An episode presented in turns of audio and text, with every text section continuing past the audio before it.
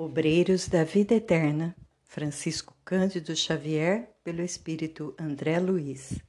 Capítulo 17 Rogativa Singular. Enquanto Dimas se restaurava paulatinamente, Fábio cobrava forças de modo notavelmente rápido. Os longos e difíceis exercícios de espiritualidade superior, levados a efeito na crosta, frutificavam agora em bênçãos de serenidade e compreensão. Ambos repousavam na casa transitória, amparados pela simpatia geral da instituição que a irmã Zenóbia dirigia. Ao mesmo tempo, prosseguíamos em constante cuidado junto aos demais amigos, principalmente ao pé de Cavalcante, cuja situação orgânica piorava sempre nas vizinhanças do fim. Dimas, com o exemplo de Fábio, criara novo ânimo. Reagia com mais calor perante as exigências da família terrena e consolidava serenidade própria, com a precisa eficiência. O ex-tuberculoso, iluminado e feliz, notava que outros horizontes se lhe abriam ao espírito sensível e bondoso. Podia levantar-se à vontade, transitar nas diversas secções em que se subdividiam os trabalhos do Instituto e dava gosto vê-lo interessado nos estudos referentes aos planos elevados do universo sem fim. Experimentava tranquilidade. Não era um gênio das alturas, não completara suas necessidades de sabedoria e amor Entretanto, era servo distinto, em posição invejável pelos débitos pagos e pela venturosa possibilidade de prosseguir a caminho de altos e gloriosos cumes do conhecimento. A irmã Zenóbia dava-se ao prazer de ouvi-lo nos rápidos minutos de lazer e frequentemente manifestava a Jerônimo suas agradáveis impressões a respeito dele. Tanta alegria provocou o discípulo fiel com a disciplina emotiva de que dava testemunho, que o nosso assistente tomou a iniciativa de trazer-lhe a esposa em visita ligeira. Lembro-me da comoção de Mercedes ao penetrar o pórtico do Instituto pelo braço amigo de nosso orientador. Estava atônita deslumbrada, estática. Não possuía consciência perfeita da situação, mas demonstrava sublime agradecimento. Conduzida à câmara em que o companheiro a esperava, ajoelhou-se instintivamente. Sensibilizamo-nos todos ante o gesto de espontânea humildade. Fábio, sorridente, disfarçando a forte emoção, dirigiu-lhe a palavra, exclamando: Levante-se, Mercedes, comungamos agora na felicidade imortal. A esposa, porém, enebriada de ventura, fechara-se em compreensível silêncio. O amigo adiantou-se, ergueu-a e abraçou-a com infinito carinho. Não se amedronte com a viuvez, minha querida continuou. Estaremos sempre juntos. Lembra-se de nosso entendimento derradeiro? Mercedes entreabriu os lábios e fez sinal afirmativo. Dê-me notícias dos filhinhos, pediu o consorte desencarnado a sorrir. Nada disse ainda. Por quê? Fale, Mercedes, fale. Mostre-me sua alegria vitoriosa. A esposa fixou nele com mais atenção os olhos meigos e brilhantes e disse, chorando de júbilo: Fábio, estou agradecendo a Jesus a graça que me concede. Como sou feliz tornando a vê-lo. Lágrimas copiosas corriam-lhe das faces. Em seguida, após curto intervalo, informou: Nossos pequenos vão bem Lembramo-nos de você incessantemente. Todas as noites reunimos-nos em oração, implorando a Deus, nosso Pai, conceda a você alegria e paz na vida diferente que foi chamado a experimentar. Outra pausa em que a nobre senhora tentou conter o pranto. Quero avisá-lo, prosseguiu, de que já estou trabalhando. O senhor Frederico, nosso velho amigo, deu-me serviço. Carlindo vela pelo irmão enquanto me ausento, e creio que nada nos falta em sentido material. Temos apenas. E a esposa dedicada interrompeu-se nas expressivas reticências, receosa talvez de ofendê-lo. Continue, falou o companheiro sensibilizado. Não se zangará, disse Mercedes, reanimando-se, se eu reclamar contra as saudades imensas. Em nossas refeições e preces há um lugar vazio que é o seu. Creia, porém, que faço o possível por não feri-lo. Coloquei mentalmente a presença de Jesus, o nosso Mestre invisível, onde você sempre esteve. Desse modo, sua ausência em casa está cheia de confiança fervorosa nesse amigo certo que você me ensinou a encontrar. Reparei que o esposo, não obstante a elevação que o caracterizava, desenvolveu visível esforço para não chorar. Fazendo-se otimista, observou: Não apague a luz da esperança. Não me zango em sabê-los saudosos, pois também eu sinto falta de sua presença, de sua ternura, da carícia dos nossos filhos, mas ficaria contrariado se soubesse que a tristeza absorveu nosso ninho alegre. Tenha coragem e não desfaleça. Logo que for possível, retomarei meu lugar em espírito. Estarei com você no ganha-pão assisti-la-ei nos exercícios da prece e respirarei a atmosfera de seu carinho. Para isso, por enquanto, preciso escorar-me em sua fortaleza de ânimo e não dispenso seu amoroso auxílio. Sinto-me cercado de bons amigos que não nos esquecem e, quem sabe, estaremos lado a lado de novo em porvir não remoto Avisaram-me de que a divina bondade me concedeu ingresso em colônia de trabalho santificador, a fim de prosseguir em meus serviços de elevação. Poderei, talvez, tecer diferente e mais belo ninho para guardá-la. Ouço dizer, Mercedes, que o sol é muito mais lindo nessa paisagem de encantadora luz e que à noite as árvores floridas assemelham-se a formosos lampadários, porque as flores maravilhosas retêm o luar divino. Nesse instante, determinada interrogação irrompeu-me o raciocínio. Se Fábio havia feito tantos amigos em nosso núcleo de serviço desde outro tempo, a ponto de merecer-lhes especial consideração, como se mostrava adventício a respeito do noticiário de nossa esfera?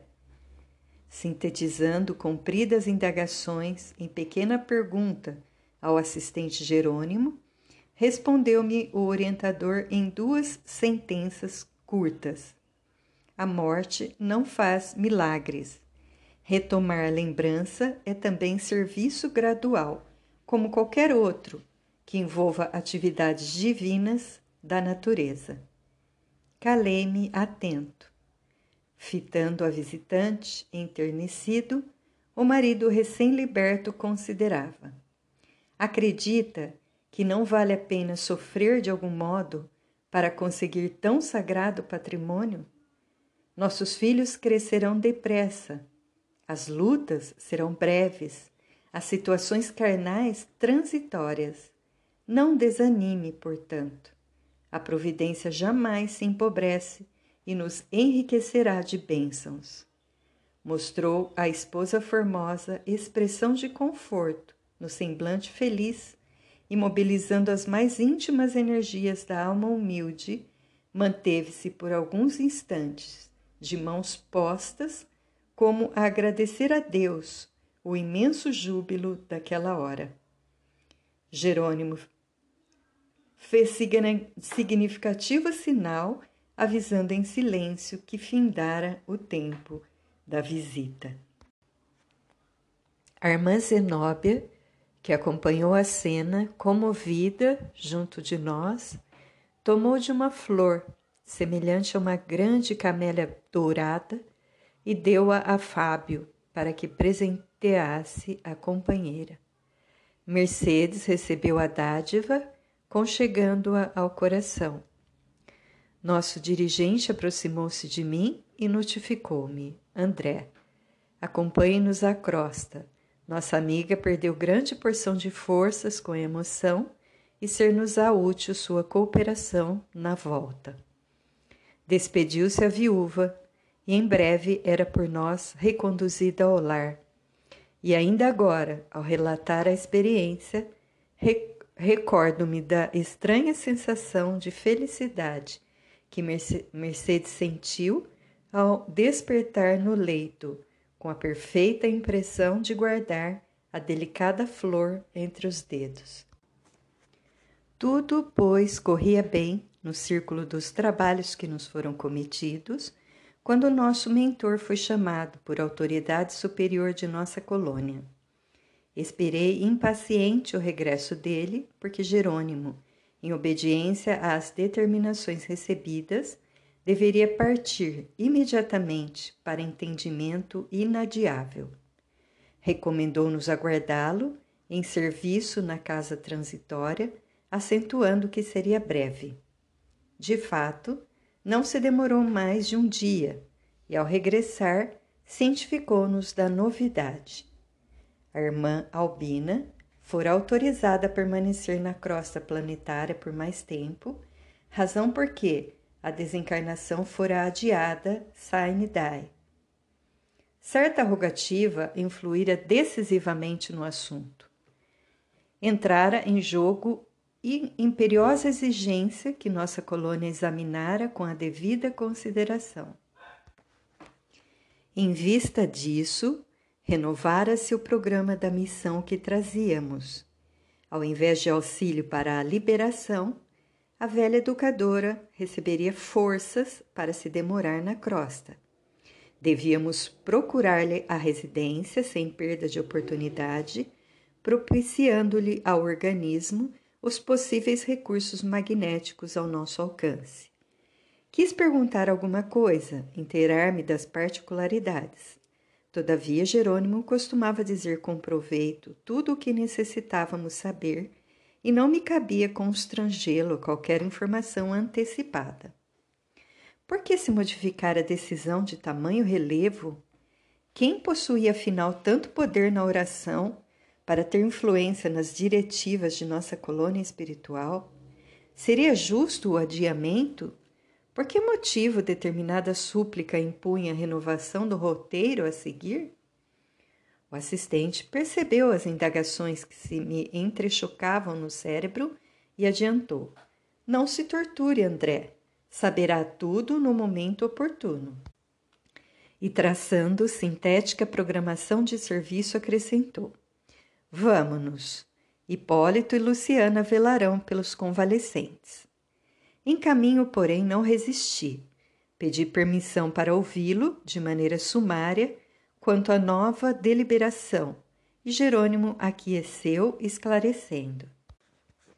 A medida não deve provocar admiração. Ninguém senão Deus detém poderes absolutos. Todos nós, no desenvolvimento das tarefas conferidas as nossas responsabilidades, experimentaremos limitações nos atributos ou no acréscimo de deveres, segundo os desígnios superiores. O futuro pode ser calculado em linhas gerais, mas não podemos pré-julgar quanto ao setor da interferência divina. O Pai efetua a organização universal com independência ilimitada no campo da sabedoria infalível. Nós cooperamos com relativa liberdade na obra do mundo, sujeitos à necessária e esclarecedora interdependência, em virtude da imperfeição da nossa individualidade. Deus sabe, enquanto nós nem sequer imaginamos saber. E com expressivo gesto de bom humor prosseguiu. Não existe, portanto, novidade propriamente dita. Aliás, é justo considerar que a desencarnação de Albina não é suscetível de ser adiada por muito tempo. O organismo que a serve está gasto e a nova resolução destina-se apenas a remediar difícil situação, de modo a trazer benefícios para muita gente. A prece, em qualquer ocasião, melhora, corrige, eleva e santifica. Mas somente quando estabelece modificação de roteiro igual a de hoje, é que paira, acima das circunstâncias comuns, o interesse coletivo Ainda assim, a medida prevalecerá por reduzido tempo, isto é, apenas enquanto perdurar a causa que a motiva. Recordei uma experiência anterior, descrito em Missionários da Luz, conforme nota do autor espiritual, em que observara certo irmão recebendo alguns dias de acréscimo à existência no corpo para poder solucionar problemas particulares e compreendi a alteração à vida. De qualquer modo, porém, minha surpresa não era desarra... desarrazoada, porque constituíamos comissão de trabalho definido com atividades traçadas por superiores hierárquicos. No caso a que me reportava, vir amigos de nossa esfera intercedendo junto de outros amigos em benefício de terceiro. Todavia, na questão em exame, tratava-se de pedido da crosta, atuando diretamente em nosso núcleo distante. Conservando, pois, minha curiosidade insatisfeita, acompanhei o assistente até o apartamento confortável em que residia a interessada. Os prognósticos acerca do estado físico da enferma eram desanimadores. Seu espírito, no entanto, mantinha-se calmo e confiante, a despeito da profunda perturbação orgânica. Não só o coração e as artérias apresentavam sintomas graves, também o fígado, os rins, o aparelho gastrointestinal. A, de, a dispneia castigava intensamente. Chegáramos no instante em que gracioso grupo de jovens, 14 ao todo, fazia em derredor da enferma o culto doméstico do Evangelho. Enquanto oravam, antes dos comentários construtivos, de alma voltada para a sublime fonte da fé viva, atiramo-nos ao trabalho, seguidos de perto por outros amigos de nosso plano ligados à missão da nobre educadora. O ambiente equilibrado pela prece e pelos pensamentos de elevação moral contribuíram eficazmente na execução de nossos propósitos. A zona perigosa do corpo abatido era justamente a que, se, a, a que situava o aneurisma, provável portador da libertação. O tumor provocara a degenerescência do músculo cardíaco e ameaçava ruptura imediata. Jerônimo, entretanto, revelou-se mais uma vez o médico experimentado e competente de nosso plano de ação. Começou aplicando passes de restauração ao sistema de condução do estímulo, demorando-se atencioso sobre os nervos do tônus. Em seguida, forneceu certa quantidade de forças ao pericárdio, bem como às estrias tendinosas, assegurando a resistência do órgão. Logo após, meu orientador magnetizou longamente a zona em que se localizava o tumor bastante desenvolvido, isolando certos complexos celulares e esclareceu.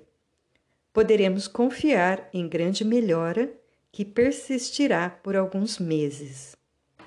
Com, efe... Com efeito, finda a complexa operação magnética, observei que o coração doente funcionava com diferente equilíbrio. As válvulas cardíacas passaram a denotar regularidade. Cessou a aflição, o que foi atribuído, e de fato, com razões ponderosas, ao efeito da prece. Albina sentiu-se reconfortada, mais calma. Fitou comovida as discípulas que se achavam presentes em afetuosa homenagem a ela e considerou satisfeita. Como me sinto melhor? Motivos fortes possuía o apóstolo Tiago, recomendando a prece aos enfermos. As alunas e as filhas riram-se de contentamento e ergueram-se em seguida formosa oração gratulatória, emocionando-nos o coração. Contrariando a expectativa geral, a enferma aceitou o oferecimento de um caldo confortante. Em face da alegria que a todos empolgava, perguntei de súbito ao assistente: Teria sido a súplica das discípulas o móvel da alteração? Quem sabe, talvez lhes fizesse falta, venerável professora. Não, não é bem isso, elucidou o mentor. A intercessão das meninas trouxe-lhe a cota natural de benefícios comuns. No entanto, acresce notar que Albina já cumpriu tarefa junto delas. Deu-lhes o que pôde, devotou-se quanto devia. Em virtude da abnegação da enferma, as aprendizes trazem o cérebro cheio de boas sementes. Compete agora às interessadas organizar condições favoráveis ao desenvolvimento intensivo dos tesouros espirituais de que são portadoras. Curioso, arrisquei. Estaríamos, porventura, ante o resultado de requisição sentimental das filhas? Jerônimo fitou ambas as senhoras que assistiam à doente com desvelada ternura, abanou a cabeça com um gesto negativo e retrucou. Também não. Não se trata de resposta a semelhante rogativa. No desempenho dos sagrados deveres de mãe, Albina fez tudo pelo bem-estar das filhas. Desvelou-se quanto lhe era possível, por elas perdeu compridas noites de vigília e encheu laboriosos dias de preocupação absorvente e redentora.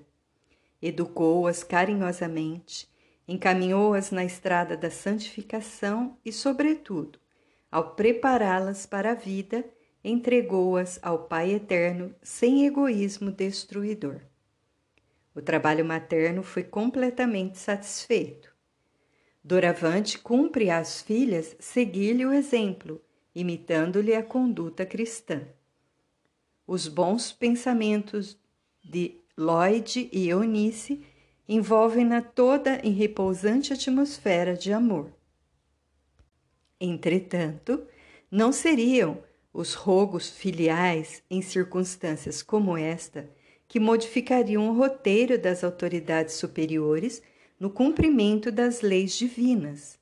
As súplicas de ambas partem de esferas de serviço perfeitamente atendidas pela missionária em processo de liberação e de modo algum as filhas poderiam retê-la. Nesse instante, sentindo-se a enferma confortada pela inopinada melhora, dirigiu-se à filha mais velha, indagando: Lloyd, acredita você na possibilidade de trazerem o Joãozinho até aqui? A interrogação enternecida seguiu-se plena aprovação da filha e o telefone tilintou, chamando alguém. Ao passo que a senhora se entendia com o esposo, à distância, meu orientador anunciou bem-humorado. Em breves momentos receberá você a chave do problema. Continuamos socorrendo a organização fisiológica da enferma, observando a alegria sincera das discípulas que se retiravam contentes. Mãe e filhas voltaram a permanecer a sós conosco, junto de outros amigos espirituais que se dedicavam no compartimento à tarefa de auxílio inclusive a simpática irmã que nos acolhera na visita inicial, falando-nos, aliás, da probabilidade de, de prorrogação. Processavam-se com extremado carinho os serviços de assistência quando o cavalheiro bem posto deu entrada conduzindo um menino miúdo de oito anos presumíveis.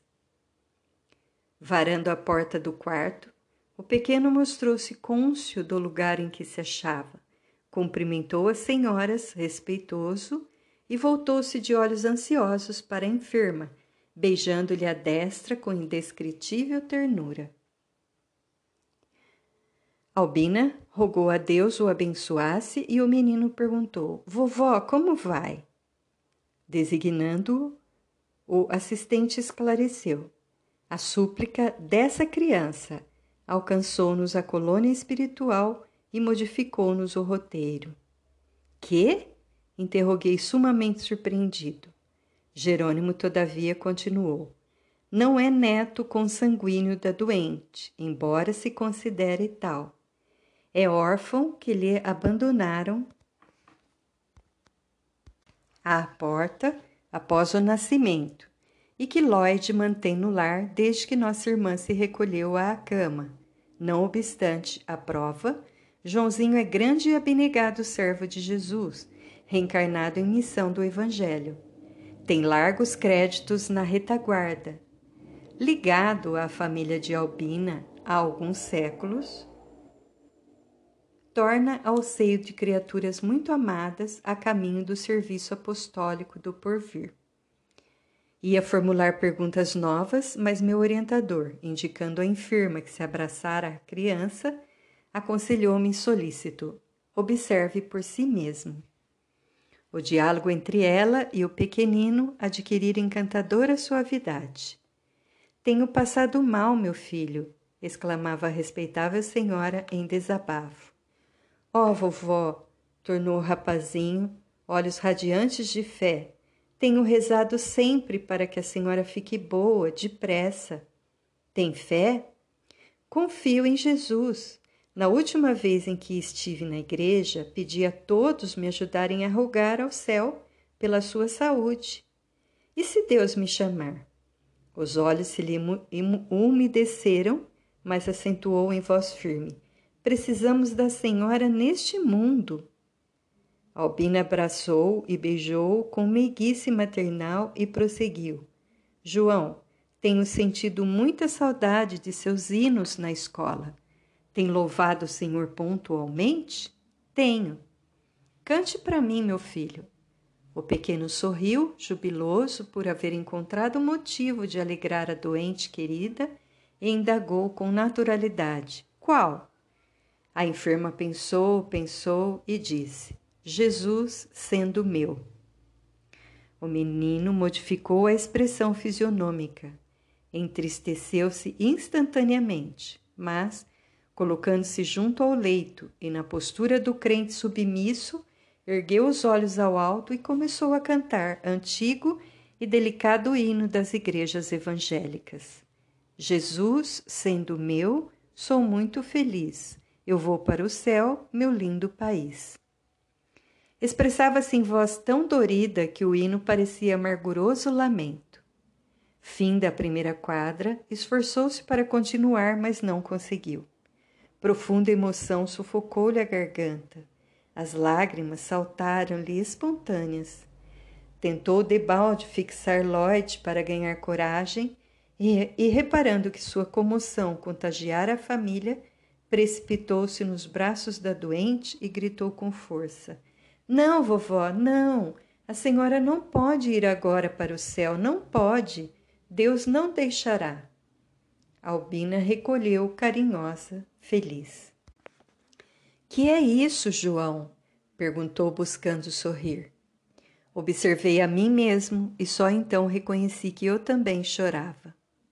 Jerônimo, porém, mantinha-se firme e, rindo-se bondoso, reafirmou: O menino tem razão.